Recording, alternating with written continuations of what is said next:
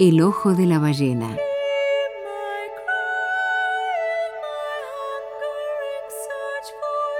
Un espacio de literatura, filosofía, mitos e historias para viajar en el tiempo y retornar a las fuentes. Con Sebastián Doso Moreno.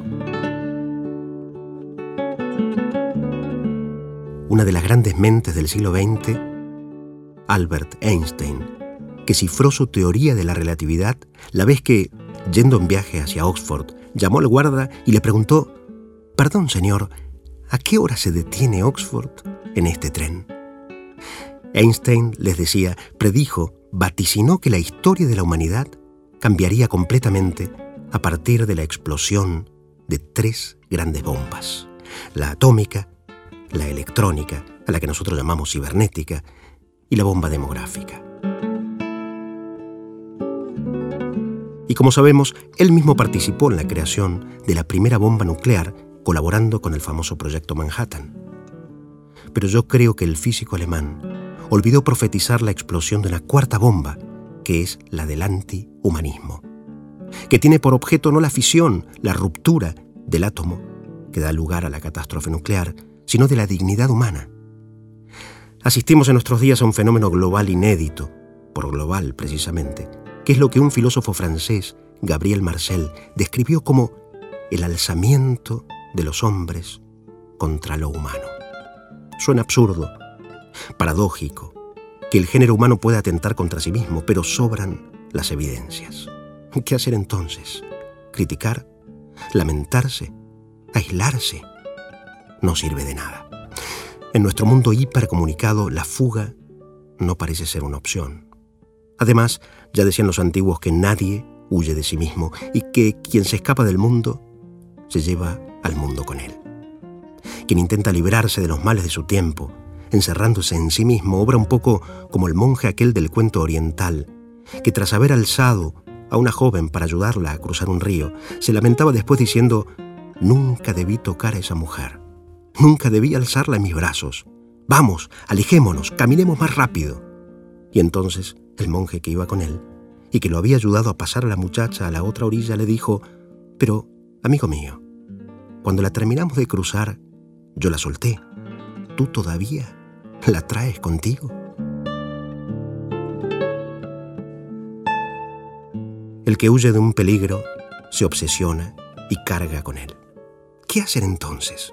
Quizá volver a las fuentes, echar mano de ese gran reservorio espiritual de la humanidad que son las obras de los escritores y poetas y artistas de todos los tiempos.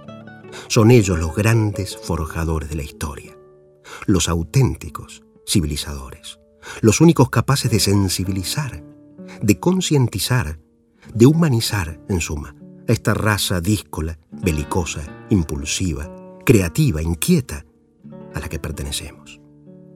En un libro de reciente aparición, a propósito de Shakespeare, así llama el libro, de Víctor Hugo, el autor de Los Miserables y de Notre Dame de París. Y cabe agregar que Hugo fue tal vez, junto con Aristóteles, San Agustín y Newton, uno de los hombres más inteligentes que han existido, y no solo un brillante escritor. Cuando el célebre crítico literario Saint-Beuve, amigo de nuestro poeta, le preguntaron qué pensaba del autor del Jorobado de Notre Dame, respondió, Víctor Hugo fue un loco que creyó ser Víctor Hugo, dejando en claro que gracias a pensarse grande, es que llegó a serlo. Bueno, les decía que Hugo afirma en esta obra, que les digo a propósito de Shakespeare, que se necesita para nuestro progreso y salvación del concurso de los poetas, de los profetas, de los filósofos y los pensadores. Nos hace falta otro pan además del pan. Si renunciamos a los poetas, renunciamos a la civilización. Preguntáis, ¿para qué sirven los poetas? Pues sirven para inundar de luz la civilización. Y en otras líneas dice, el mal de la era moderna consiste en que predomina la materia y esta es la causa de la pesadez, del pesar que agobia a nuestra especie en los últimos siglos.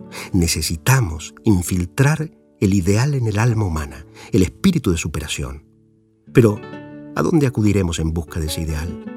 Se pregunta Víctor Hugo anhelosamente y responde, o se responde a sí mismo más bien, en las obras de los creadores y pensadores de nuestra cultura.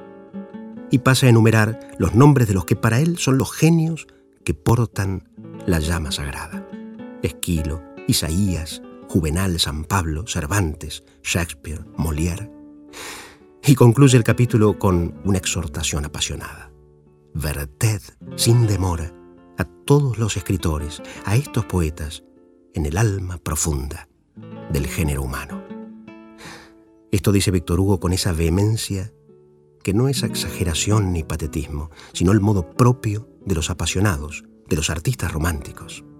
Podremos progresar en lo tecnológico, en lo científico, pero si no nos humanizamos, acabaremos siendo, en palabras de Nietzsche, no más que una barbarie estilizada.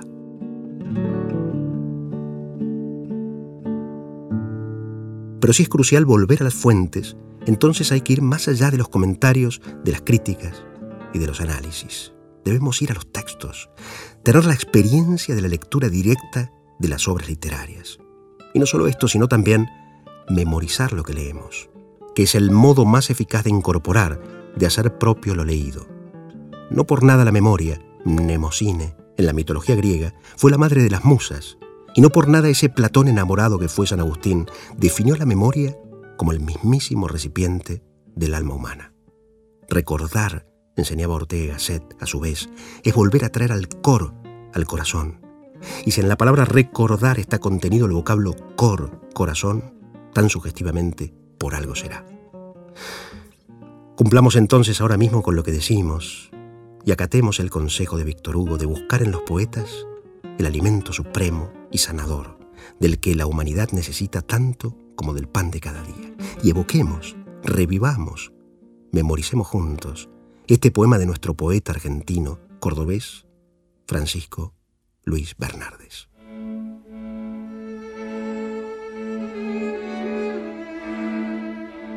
Si para recobrar lo recobrado debí perder primero lo perdido, si para conseguir lo conseguido tuve que soportar lo soportado, si para estar ahora enamorado fue menester haber estado herido, tengo por bien sufrido lo sufrido, tengo por bien llorado lo llorado.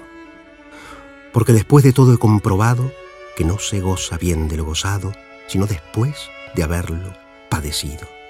Porque después de todo he comprendido que lo que el árbol tiene de florido vive de lo que tiene sepultado.